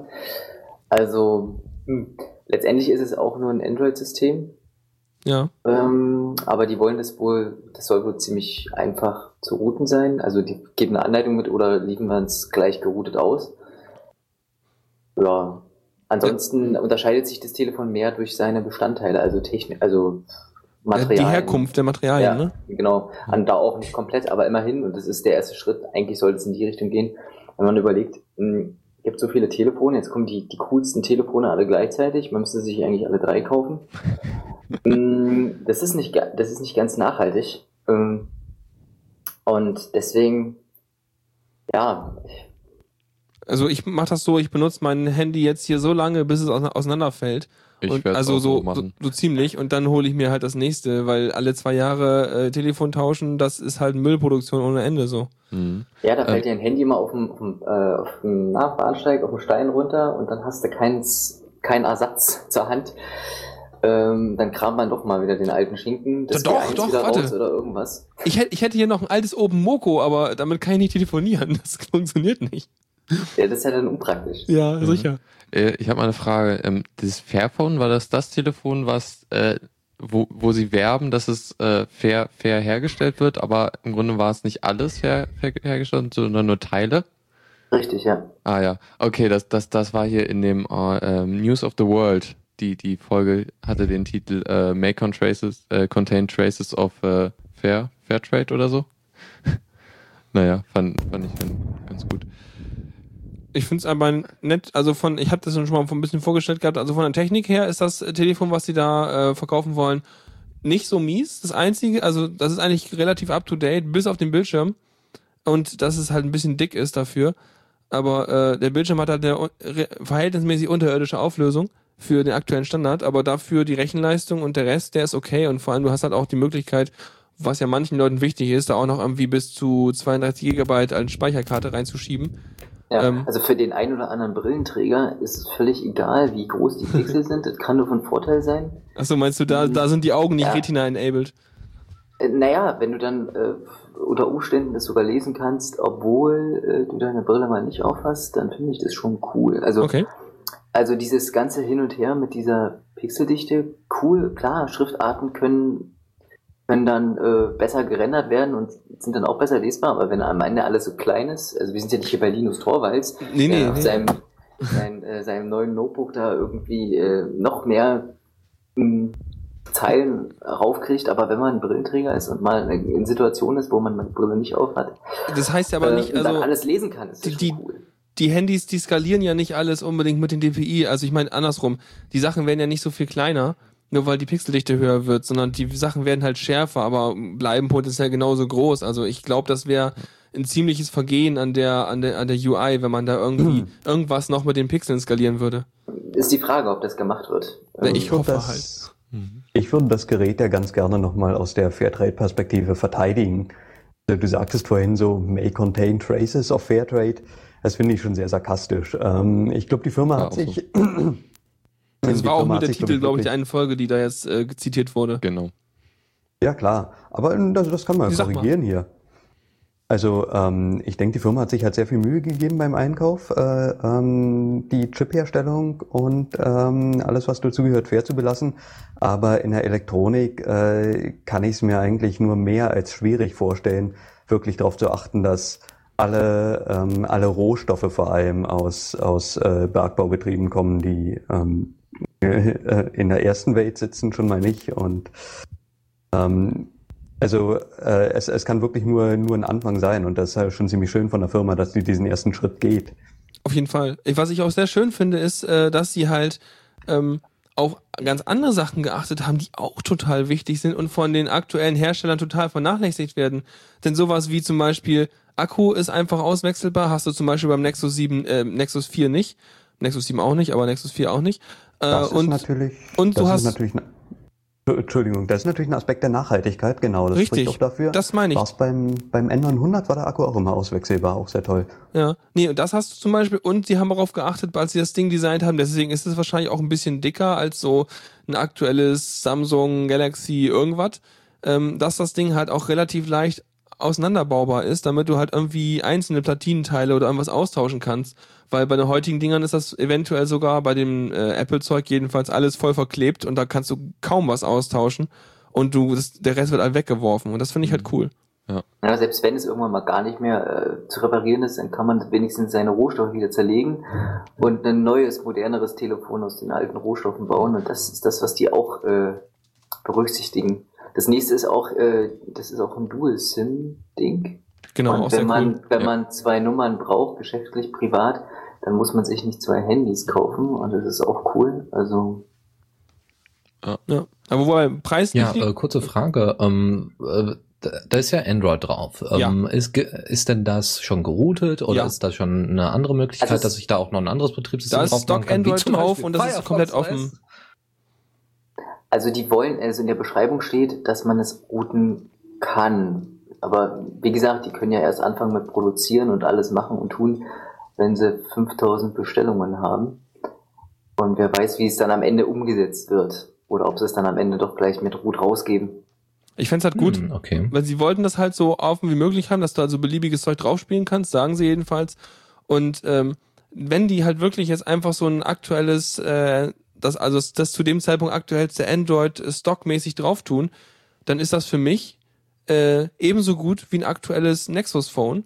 Bin ja wie gesagt bis auf die Auflösung des Bild Bildschirms halt, aber wenn man es nicht braucht, dann ist es egal, weil ähm, mir ist halt bei den Handys, die ich kaufe, immer wichtig, dass da halt keine Sense-Oberfläche oder so ein Quatsch drauf ist. Ja. Weil ich will halt genau das haben. Ja, ich weiß nicht, ich mag das äh, Standard-Oberflächen-Gedöns ganz gern. Oder zumindest, dass du die Möglichkeit hast, das auf die Standardoberfläche zurückzusetzen. Die Produktbilder sehen immer noch, äh, sehen so aus, als würde da sowas dabei sein und vielleicht nur ganz wenig von, quasi von der Firma äh, Fairphone, die das herstellt. Ich kann mir aber nicht vorstellen, dass es lange dauert, bis äh, das ein Cyanogen-Mod oder sowas ähnliches dafür geben wird. Klar. Ja, also ich, Und äh, das, das installiert man dann halt, wenn man Bauchschmerzen hat mit der Voreinstellung. ich, ich glaube, ich hau, also ich denke mal, die, also so wie ich das jedenfalls da rausgelesen habe, werden die ein ganz normales Stock Android ohne irgendwelche Branding und Gedöns drauf tun. Ähm, jedenfalls dann hätte es für mich halt so ein ähnlich, also wäre es halt wirklich vergleichbar mit so einem Nexus-Gedödel. Vom Preis her halt auch, ne? Also es ist ungefähr so teuer, wie du, wenn du dir halt ein Nexus 4 holst. Ja. Ja, also- und der, ja, du hast einen Nachteil. Also ein. Bildschirm. Ja. Ja, den Bildschirm, ich glaube, du hast auch irgendwie ein paar Anschlüsse und Zeugs, was das Ding nicht hat, aber ist letztendlich auch egal. Dann wäre das zumindest, sag ich mal, ein mh, verhältnismäßiges Oberklasse-Handy, so ein bisschen, was man dann halt irgendwelchen Leuten empfehlen könnte, auch so. Und äh, die haben dann halt auch keine Schmerzen mit irgendwelchen Systemupdates, die dann irgendwann nicht mehr Ja. kommen. Mich wundert der Form, Formfaktor auch ein bisschen. Also das scheint mir so, also von dem Bild her sieht's aus, als wäre es so, so recht lang gezogen. Aber Hm, das macht äh, die Perspektive, glaube ich. Ja, okay. Hm. Ja, also jedenfalls, es, es sind halt schon 4,3 äh, Zoll, also vergleichbar mit dem Nexus 4 von, von der Bildschirmdiagonale. Äh. Und ja, okay, dann kann ich es auch wirklich verstehen, dass, äh, dass äh, hier, dass dann, dass es dann stört, dass nicht so viele Pixel da sind, wenn man Ja. so einen großen Bildschirm hat. Und was halt auch schön ist, ist halt die, in diesem Fall wirklich dieser Nachhaltigkeitsaspekt. Dann würde ich halt nämlich den Leuten lieber dieses Handy empfehlen als ein Nexus 4, wenn die halt die Pixel nicht brauchen. Ähm, Ja. Weil du halt hier einen Akku austauschen kannst und reparieren kannst und so ein Kram. Und du hast Mhm. einfach das Gefühl, okay, ich kann hier eine SD-Karte und zwei SIM-Karten und Zeug reintun. Und weil der Akku ist echt so ein Verschleißteil. Und da habe ich immer, also ich meine, meine Mutter hat einen Nexus 4 jetzt, ja. Und da habe ich immer so ein bisschen so, ah, wenn da einfach mal der Akku kaputt geht, dann musst du irgendwie hin, musst das irgendwie tauschen lassen und bla und oh, was ein Schmerz. Aber naja. Hm. Ja. Gut. Noch was zum Fairphone zu sagen? Äh, ach ja, das, das, ich weiß nicht, ob das irgendwie praktikabel ist, aber wenn, wenn das wirklich so ist, dass das Telefon so, äh, dass man die Teile so gut austauschen kann, dann könnte man ja eigentlich fast auch ein, wenn es dann einen Bildschirm gäbe, den man da ein, einbauen könnte, dass man dann so ein äh, Einbauset für eine hö höhere Auflösung bauen könnte oder so. Das wäre cool, wenn es dann später auch Hardware-Upgrades gibt. Ja, geil. Für das Ja. geile, für das gleiche Teil. Richtig, Äh. für das bestehende System, dann hast du halt noch mehr Nachhaltigkeit. Oh, dann gibt's die Modder, die anfangen, ihr Telefon aufzurüsten, bis es nicht mehr geht. Steampunk-Version mit anderem Case und so, ne? Wie sieht, wie sieht eigentlich derzeit der Preis aus? 325 Euro. Ja, doch, das finde ich, das finde ich vollkommen fair. Nee, das ist halt vergleichbar mit dem Nexus 4, was den Preis angeht. Also, das finde ich halt wichtig, dass wenn das, ich meine, diese Flaggschiffe, sage ich mal, dass äh, ein Samsung Galaxy S4 liegt irgendwie bei so 550 Euro oder irgendwas. Diese ganze iPhone-Geschichte kannst du eh knicken, irgendwo bei 700 oder so. Und da bist du da schon relativ okay dabei vom Preis her. Ich meine, dein Ding war jetzt nicht so teuer, ne? Dennis, dein Firefox-Gerät steht hier irgendwie für 145 Euro auf dem auf der Seite. Ja, äh, wie gesagt, da muss man ja unterscheiden zwischen Kieren und dem Peak. Also mein zwar jetzt mit Versand äh, 217. Wir haben, musste, boah, war das so viel Versand oder musstest du da irgendwie noch zusätzlich irgendwelche Steuern zahlen? Ja, Steuern ohne Ende. 20 Prozent. Ja, Import, ha, hallo Zoll. Okay, na gut. Ähm, Ja, gut, äh, dann weiter würde ich sagen. genau. Von Lin Linux-Tag, wer wollte das? Das hatte ich auch reingebracht. Äh, ihr seid, ihr seid ja auch Berliner, oder? Also äh, Lukas ist Nee, nee. Exil-Berliner, ich bin gar nicht Burg- Berliner und und Dennis ist. Ruhrpottler. Okay, ähm, dann weiß ich gar nicht, ob das so Sinn macht, äh, den Berliner Linux-Tag nächste Woche oder ja, diese Woche eigentlich Na anzukündigen. klar, das ist, Aber glaube das ich, das immer Sinn. größte, die größte Veranstaltung in Europa. Also wir werden Leute aus aller Welt da haben, Bring it on. äh, ab Mittwoch. Und ähm, jeder, der aus Berlin gerade zuhört, ähm, wird wahrscheinlich sowieso da sein, sage ich jetzt mal. Was gibt's denn da so? Warum soll man da hingehen? Wegen dem GNU Funst-Stand, den wir dort hoffentlich haben. Gibt's da Nur Kekse? wegen dem. Nur wegen dem äh, Kekse. Ja, Mm, da könnt ihr punkten jetzt. Oh ja, ähm, guter Tipp, wenn ihr zum Linux-Tag geht, ähm, packt euch Verpflegung ein, Bringt weil das das wird halt von der Messe ver das wird von der Messe veranstaltet und da dürfen halt nur die, die äh, Messestände ihr Essen verkaufen. ähm, nee, davon abgesehen gibt's viele, viele, viele interessante Vorträge. Äh, schaut online, online auf linuxdark.de. Es gibt viele, viele, viele interessante Stände von sowohl von äh, sowohl kommerzieller aus, äh, sowohl kommerzie Kommerzielle kommerzielle Natur. Aussteller als auch viele freie Projekte. Also wir werden wieder Interviews machen, wie wir es in Chemnitz getan haben. Ähm, ich glaube, wir können diesmal FFmpeg abfassen. Äh, ne, AVConf, FFmpeg hatten wir in Chemnitz, genau. AVConf werden wir diesmal auf jeden Fall, haben wir auf jeden Fall auf der Liste. Ähm, ähm, ja, es wird wieder einen FSFE-Stand geben. Es wird, äh, ich, ich wäre überrascht, äh, Tarent nicht vorzufinden vor Ort. Äh, die Distros werden ihre Stände haben. Also das ist eigentlich ziemlich ein ziemlich buntes Getummel dort. Also, wenn man schon mal immer mit einem Projekt sprechen wollte, dann hat man eine gute Chance, dort jemanden zu treffen, der daran arbeitet. Sofern sie in Definitiv. Deutschland irgendwie sind. Ja, oder Leute, die irgendwie Ähm, nicht, nicht mal. Also wie gesagt, das, das hat wirklich einen ziemlich großen Einzugsbereich. Cool. Hm. Also ich war auch die letzten Jahre immer da, ähm, hab auch oft irgendwie nette Leute gefunden. Also Radio Tux, da war ich mal an dem Stand, als die so eine so eine Party hatten, hab mit den Leuten geredet, so viel über Audio-Equipment.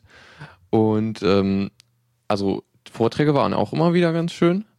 Äh, was, was mir ein bisschen missfallen hat, war halt doch die nicht, nicht kleine Zahl an so, so Business- oder Corporate-Sachen, die da sind. Es ist halt auch teilweise so, dass da einfach die großen Firmen wie Univention oder, oh, jetzt fällt mir kein Hm. anderer mehr ein. Das ist ja genau das Hauptkonzept, was den eigentlich so zu diesem Linux-Tag macht. Also Chemnitz zum Beispiel ist halt so ein kuscheliges Community-Event, aber der Berliner Linux-Tag hat explizit äh, sich auf die, auf die Flagge geschrieben, äh, where.com meets .org. Also es geht Ja. genau darum, äh, die freien Projekte auch mit dem Business, um, um freie Software zusammenzubringen. Ist dann vom Flair her ein bisschen eher so, also vielleicht wahrscheinlich gar nicht vergleichbar, aber so ein bisschen mehr so wie Republika, wohingegen dann andere irgendwie so kleinere Veranstaltungen eher so ein bisschen wie Kongress sind, wo dann eher so die Geeks unter sich sind. Da wäre ich, da wäre ich vorsichtig mit der Aussage. Also das, das, das kann ich so nicht unterschreiben. Ähm, hat, hat eigentlich was sehr eigenes. Also Mhm. ich war noch nie auf einer Republika, aber ich glaube, das sind mehr so, da geht's viel um Podiumsdiskussionen, Meinungen und Ideen. Ähm, vor allen Dingen um Meinungen, das, darum geht's ja eigentlich mehr wieder beim Linux-Tag nicht. Da geht's um Netzwerken, würde ich im klassischen Sinne, würde ich sagen. Und den Status der aktuellen Entwicklung im Open-Source-Bereich. Und welche Firma was einsetzt bereits oder einsetzen möchte. Ja. Da, taucht dann auch mal Microsoft als Sponsor auf. Also Ach ja, so nicht.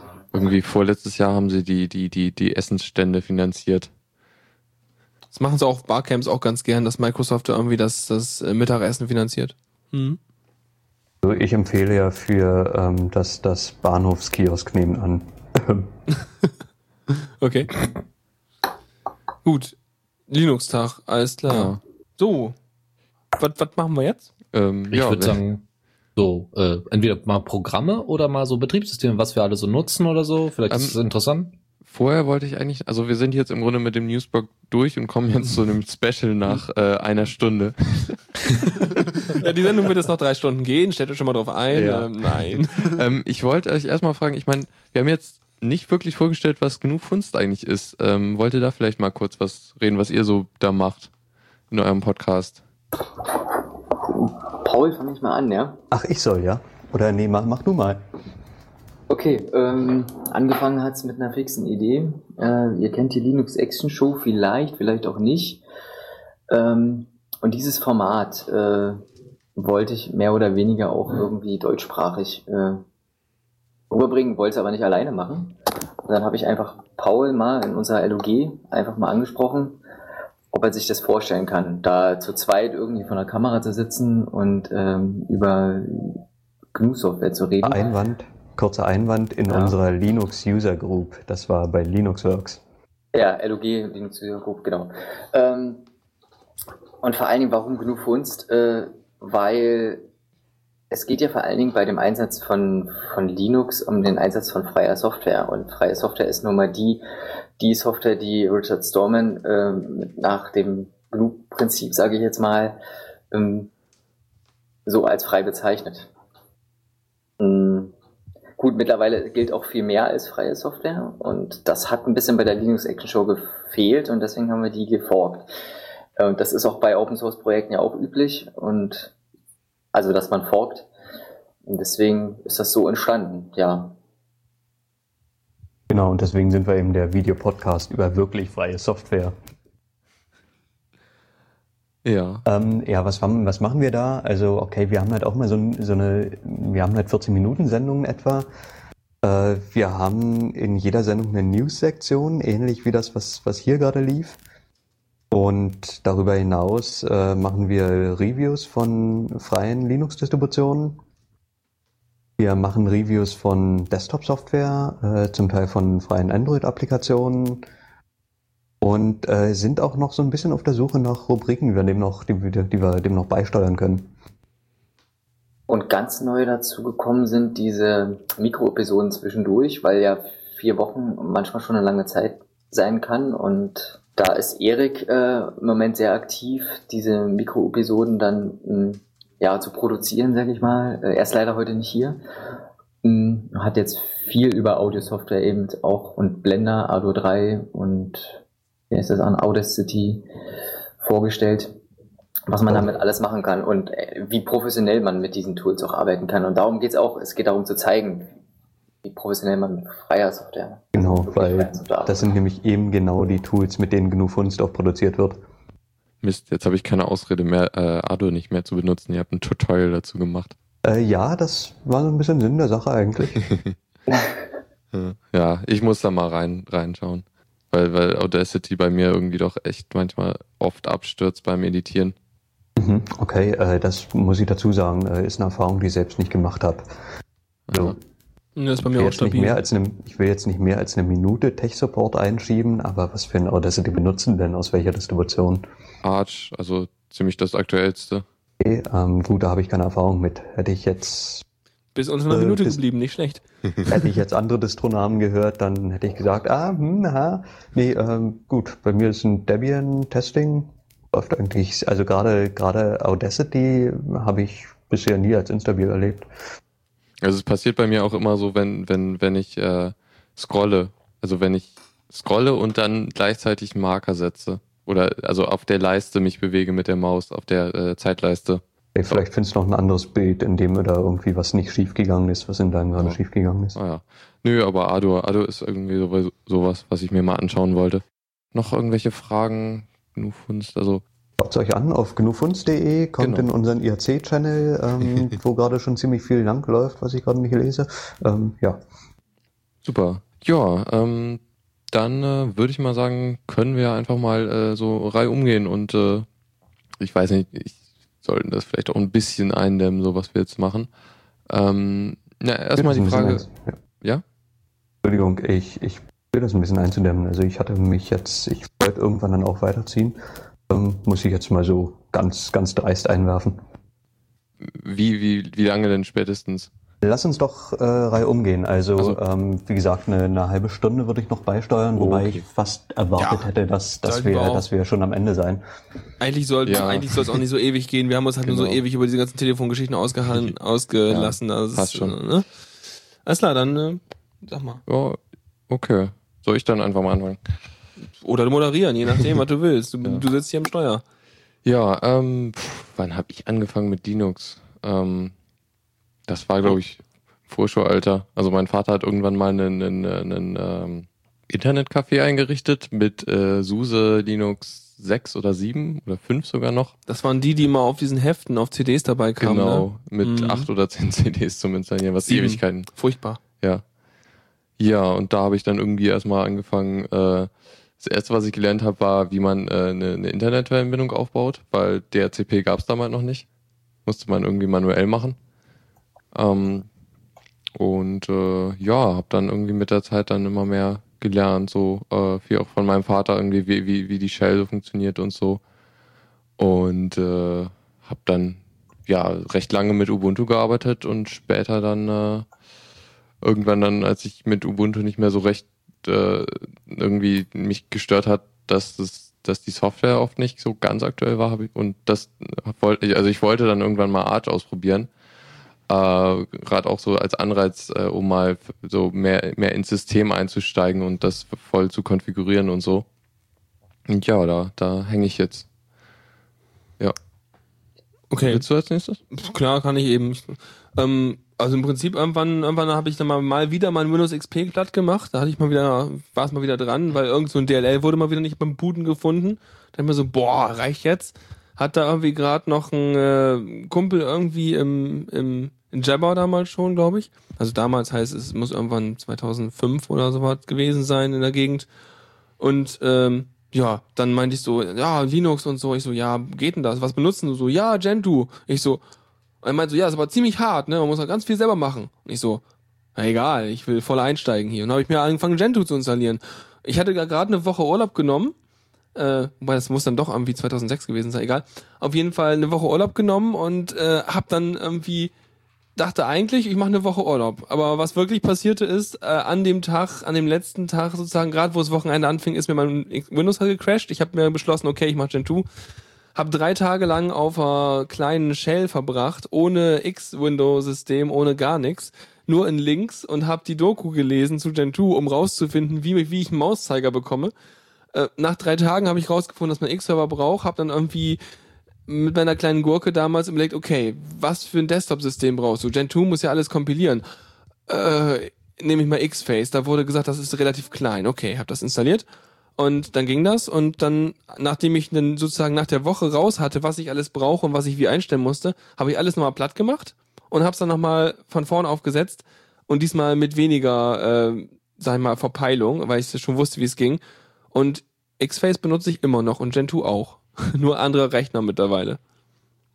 Mal jemanden sagen hören, also wenn du in Linux einsteigen willst, dann nimm dir gleich ein Gentoo, dann lernst du es definitiv. Hat er nicht gesagt, dass ich gleich ein Gentoo nehmen soll, wenn ich einsteigen will, aber er hat Gentoo benutzt und war damit total zufrieden. Und meinte so, ja, kannst du alles drin einstellen und wenn was kaputt geht, dann kannst du hingehen und es reparieren. Und ich so, wow, cool, ja, nicht so wie Windows, wo es, wenn es kaputt geht, musst du sofort wieder drüber installieren, weil du kriegst es eh nicht heile.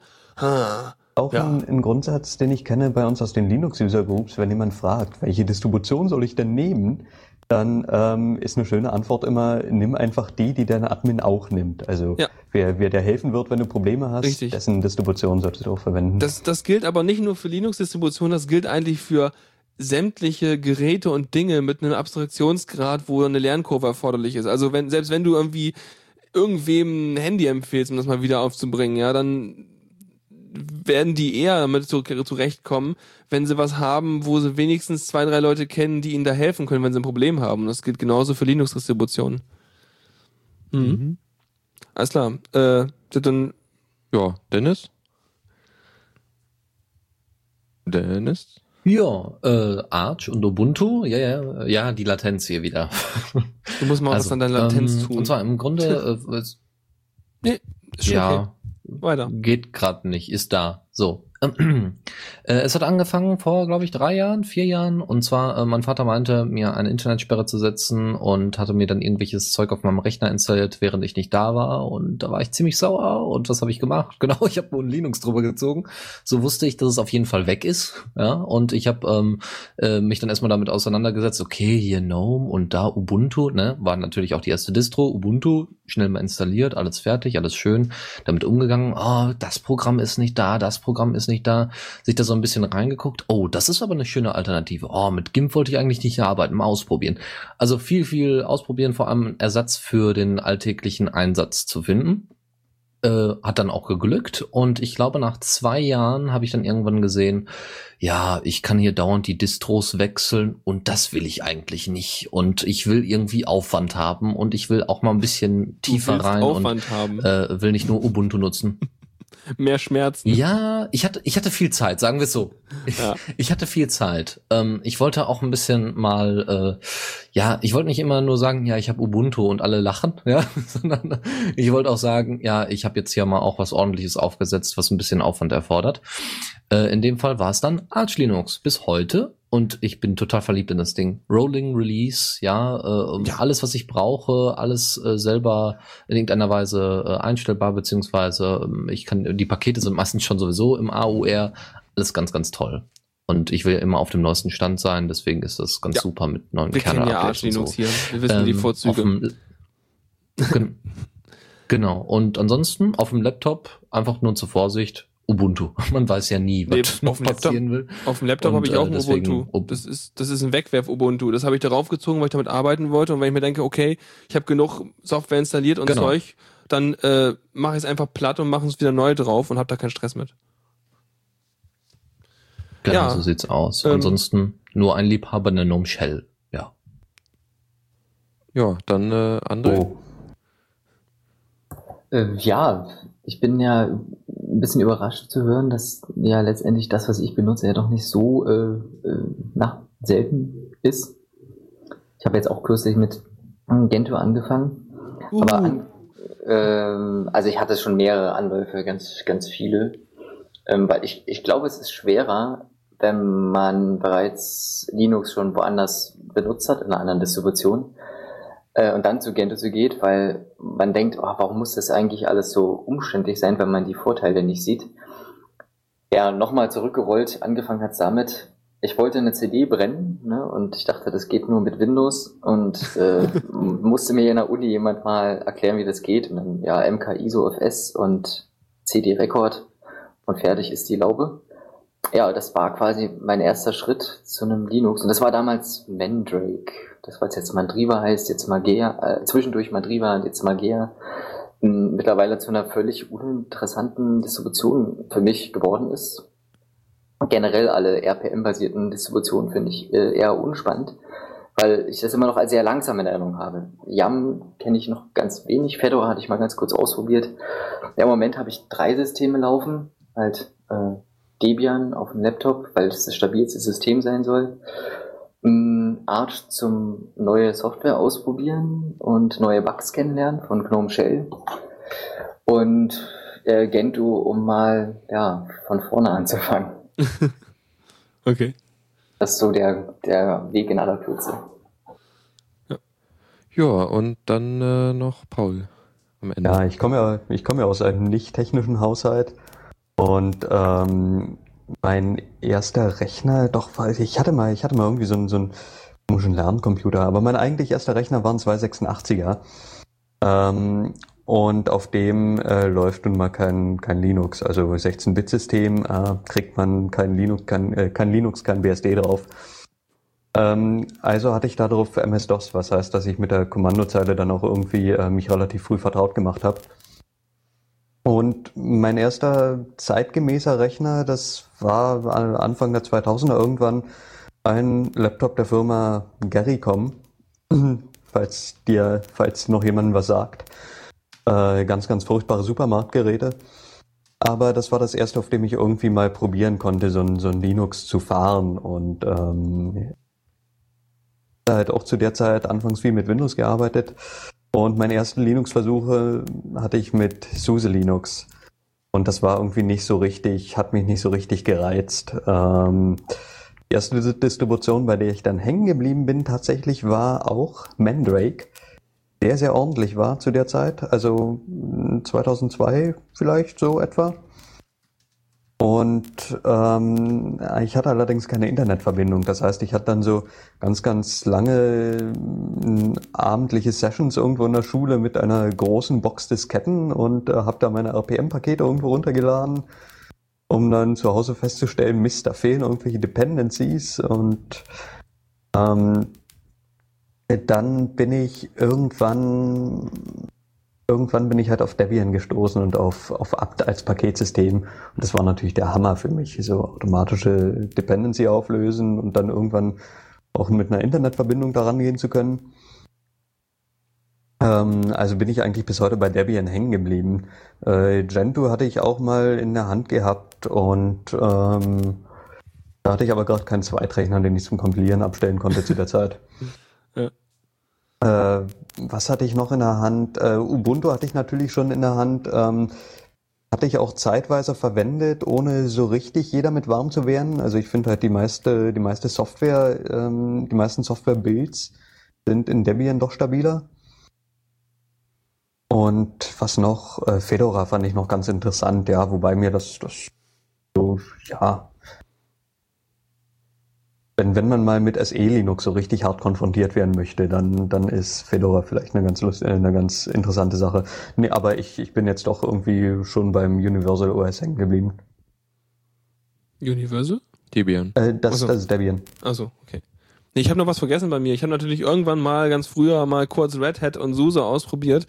Hab dann aber, also wirklich früher, also es, glaube, das, ich glaube, SUSE hat jeder mal in der Hand. ja, gehabt, oder? das, das ist einfach so, das ist so eklig gewesen. Also du hast es installiert, nachdem du die ganzen CDs drin hattest, hast du dann mal geguckt, so, äh, die Mausbeschleunigung ist ja völlig für den Eimer und der Sound geht nicht. Äh, äh, ich will das nicht. Weg. Und genauso mit Red Hat auch. Und das war einfach nur damals noch nie benutzbar irgendwie. Naja. Okay. Und ähm, Hm? nebenbei, ich komm, bin mit dem von Anfang an mit dem GNOME Desktop nicht warm geworden. Ähm, ja, der ich hab jetzige, zum der ist Beispiel- gut, aber damals. Ach so. Also weder damals. heute Die Gnome ich Shell finde ich halbwegs brauchbar, die ist halt ganz nett. mag halt ganz viel Konfigurierbarkeit und so. Und ich habe zeitweise mal KDE verwe äh, ver verwendet. Ähm, bin dann auch immer so zwischen den kleinen Desktops hin und her gesprungen. Also äh, was gab's noch? Enlightenment, Window Maker Mhm. hatte ich eine ganze Weile. Window Maker hatte ich eine ganze Weile auf einem Rechner mit Touchscreen, weil es relativ ziemlich Touchscreen-freundlich ist. Wieder erwarten. Mhm. Äh, ja, jetzt, jetzt hänge ich gerade bei Razer, aber das ist nicht so richtig fest. Ich glaube nicht, dass ich irgendwie noch meinen Gnome in den Händen halten werde. Also, ähm, ja. Also GNOME 2, äh, sorry. nee, mach du. Äh, Zu GNOME 2 fällt mir ein, ich habe ja, ich habe meine Ubuntu-Nutzung ja komplett verschwiegen, weil die damals GNOME 2 kaputt gepatcht haben, ja. Da hat es einmal funktioniert und dann haben sie alles kaputt gemacht und dann, da musste man einfach wieder zurück zu Debian wechseln.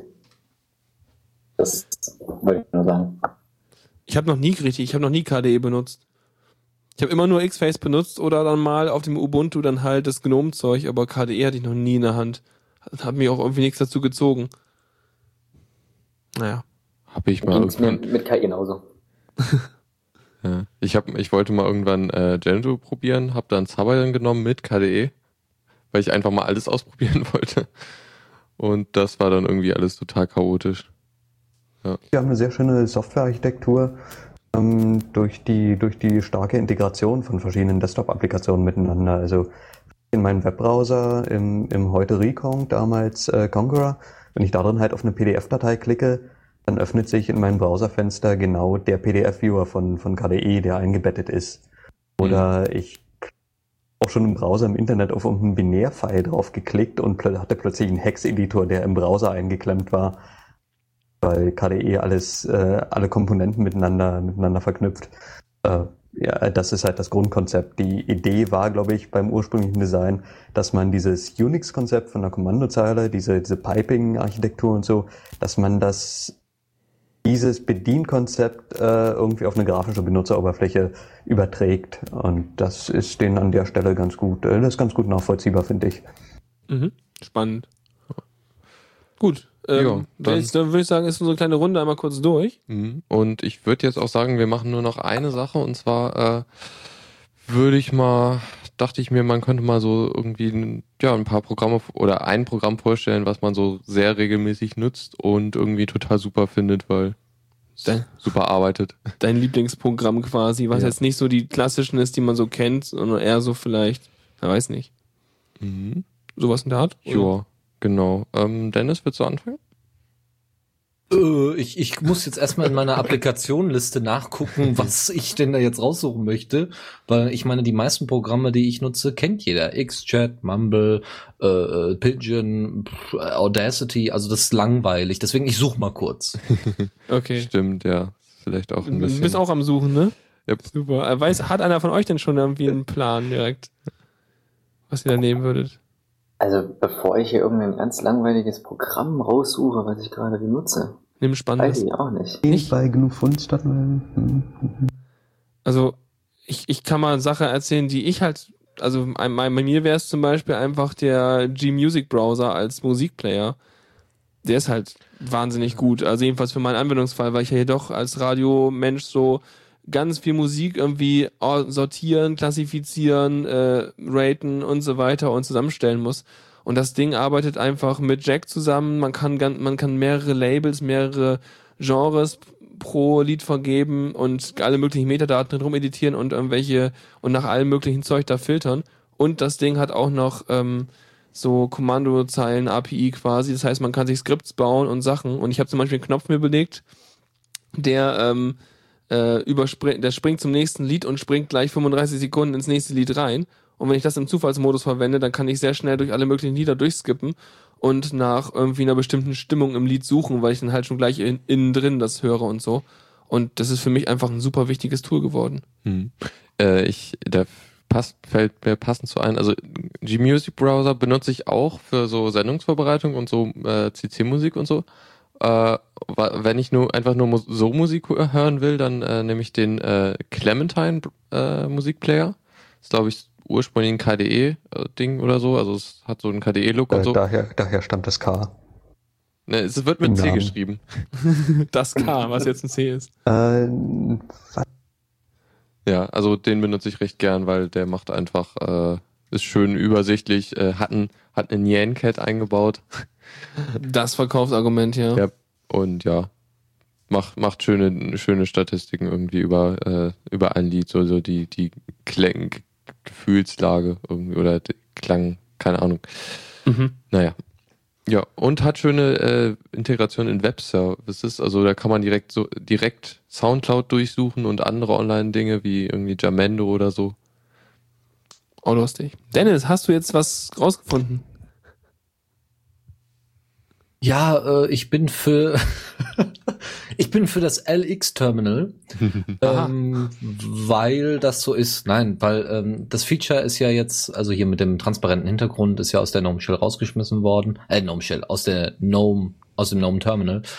Und äh, seitdem nutze ich einfach das LX-Terminal und das funktioniert ganz gut, ist ganz schnell und hat bisher noch keine Probleme verursacht, hat aber auch nicht so viele Features. Also wer tatsächlich ein grafisches Terminal irgendwie benötigt, was sehr, sehr schnell und leichtgewichtig ist, kaum Features besitzt, aber einen transparenten Hintergrund hat, der kann dann da auf das LX-Terminal bauen.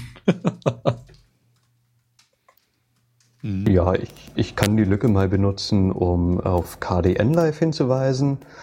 Ähm, das ist ein Video, ein Videoschnittprogramm. Äh, GNU Funds, muss man dazu sagen, wird mit, wird in Blender geschnitten und, und produziert und aufgehübscht. Äh, Blender ist halt so die Killer-Applikation. Ähm, und kann halt auch ähm, Videoschnitt. Ja, das, das würde mich mal interessieren. Also ich meine, ich habe mal Blender irgendwann mal, ich habe, also ich habe ganz, ganz, ganz, ganz früher mal mit äh, Cinema 4D gearbeitet. Kennst du das? Äh, ja, ja. Ja, also ganz früher in der Windows-Zeit. Und damit konnte ich halt relativ gut umgehen und so. Blender habe ich mal versucht, ein paar Tutorials zu machen. Ab 2.5 hat sich auch nochmal wieder irgendwie was geändert vom UI her, glaube ich. Aber ähm, ich komme damit heute nicht klar so richtig, weil das so, weiß nicht, ist sowieso unglaublich flexibel oder wie auch immer. Ich habe keine Ahnung, wo ich da hin muss, um was zu tun. Und damit Videos zu schneiden, halt klingt für mich schon ein bisschen abenteu abenteuerlich. Nee, nee, die, die Tutorials dafür hast du online und ähm, also ich mache in Blender, hatte ich auch schon 3D-Animationen äh, gemacht, den, den Videoschnitt macht Erik für uns. Ähm, äh, also such, such mal die richtigen Tutorials raus. Äh, das, das ist eigentlich, ähm, wenn du einen Einstieg hast, ist es ziemlich cool. Habt ihr die irgendwo ähm, verlinkt bei euch auf der Seite oder so? Ja, Ja, das sind die, das sind die Mikrognus. Aber ich wollte gar nicht über Blender sprechen. Ich aber. Ich wollte Ach so, über- reicht ja. ich bin doch fertig. Ich wollte über KDN Live sprechen. Ähm, genau, ist ein, ein aus, aus dieser KDE Application Suite ein Videoschnittprogramm. Ähm, hat, äh, ist mittlerweile äh, stabil, das war es nicht immer. Und ähm, ist halt eine sehr viel einfacher aufgebaute Videoschnittsoftware. Also ich habe halt meine Übergangseffekte zwischen Videoschnipseln. Es ist eben nicht so furchtbar erschlagend wie Blender.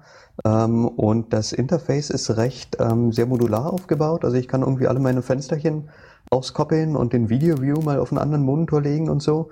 Aber ansonsten ziemlich, ziemlich konservative äh, Videoschnittsoftware. Ich und ähm, Also- macht sich, macht sich echt.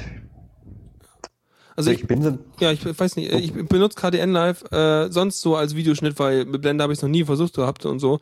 Und im Vergleich zu einigen Videoschnittprojekten, die sich irgendwie versuchten, mal auf Linux irgendwie was zu machen, da gibt's ja irgendwelche anderen Schnittsoftwaren, die Mhm. dann aber an meinem MT, M, M2S oder so oder MTS-Files meiner äh, Full-HD-Kamera verzweifeln oder es nicht irgendwie dekodiert kriegen.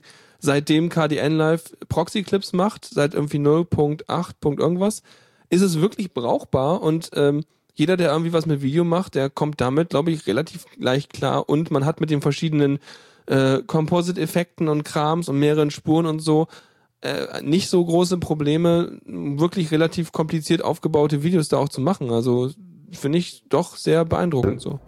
Ich bin da so ein bisschen selber in einer, in einer Kurzfilmszene in Berlin aktiv.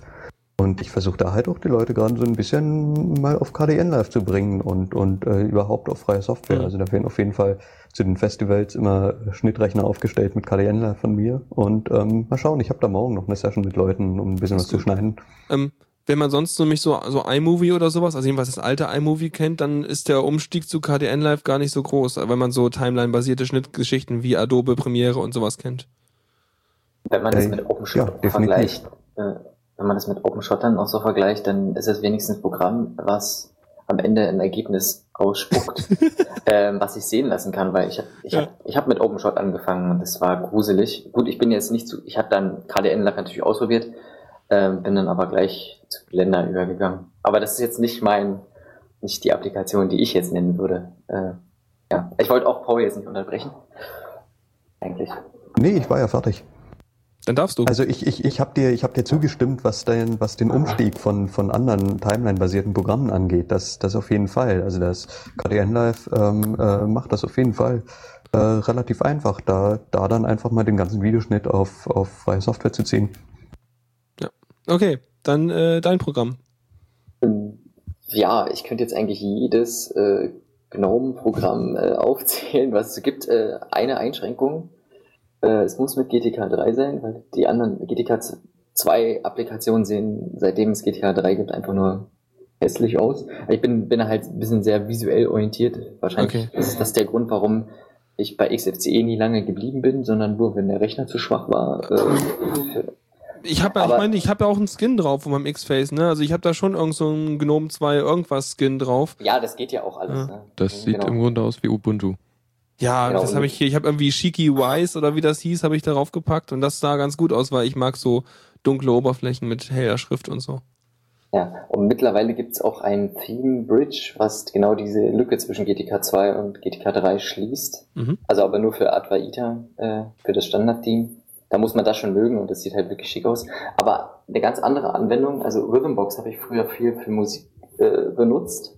Aber seitdem ich das mit dem Raspberry Pi mache, weil der direkt an die Anlage angeschlossen ist, benutze ich natürlich einen Incursus-basierten ähm, Musikplayer und das ist äh, MOCP, weil ich den halt von jedem Rechner in meinem Netzwerk aus äh, starten, stoppen, Playlisten verändern kann, ohne dass ich irgendwie mit irgendwelchen Gehampel rummachen muss, weil ich habe noch nie irgendwas mit X11 Forwarding hinbekommen, out of the box. Kannst du das mal irgendwie, kannst du das mal in den Chat schreiben, wie das Ding heißt? Ich habe es noch nicht ganz verstanden. M MOCP. Okay, und das heißt, du loggst dich also per SSH irgendwie auf deinem Raspi ein und kontrollierst dann, dann deine Musik. Genau. Ja, Das cool. ist so eine kleine Server-Architektur. Das kleine Programm haben wir auch in der Sendung einmal vorgestellt, ganz kurz. Mhm. Kam es mal vor. Also in der Raspberry Pi-Episode. Dürfte es die zweite oder dritte sein? Ich weiß es jetzt gar nicht. Dritte. Dritte. Dritte. Ähm, ja, da zeige ich das Ding kurz, aber wirklich nur ganz kurz. Ja. Das ist eigentlich immer noch mein, mein Lieblingsprogramm, weil äh, Musik hört man ja doch schon sehr viel. Doch, ist wichtig. ja. Wissen wir hier beim Radio auch. Okay, ich glaube, dann sind wir durch mit Ja. der Runde, oder? Genau. Und ähm, ja, Auch mit der Sendung. genau, ich. das wollte ich gerade sagen. Ähm, ja, dann äh, würde ich sagen, dann schließen wir die 100. Sendung jetzt hiermit ab. Äh, ich, ich hoffe, es war einigermaßen äh, unterhaltsam. Klar. Und, Ja, dann, es hat Spaß gehabt. Ja, das ist Wenn es euch wichtig. noch Ja, nicht genau. reicht, weil euch noch nicht reicht, dann schaut mal bei Genug Funst rein. ja, und schamloser Werbeblock hier, ja, genau. Nee, ich hoffe, ich, ihr, hattet- genau, ich hoffe, ihr hattet Spaß alle und äh, äh, danke fürs Kommen. War schön. Hm? Ja. Und Ja, auch von mir vielen Dank äh, an euch beide. Und ähm, ja, man hört sich wahrscheinlich irgendwie. Zum nächsten Mal und bis zum Linux-Tag. genau. Und ansonsten kommentieren und so weiter. Flatter, ihr kennt das ja alles. Und äh, ich würde sagen, dann fahre ich das Outro, oder? Wie sieht's aus? Yep.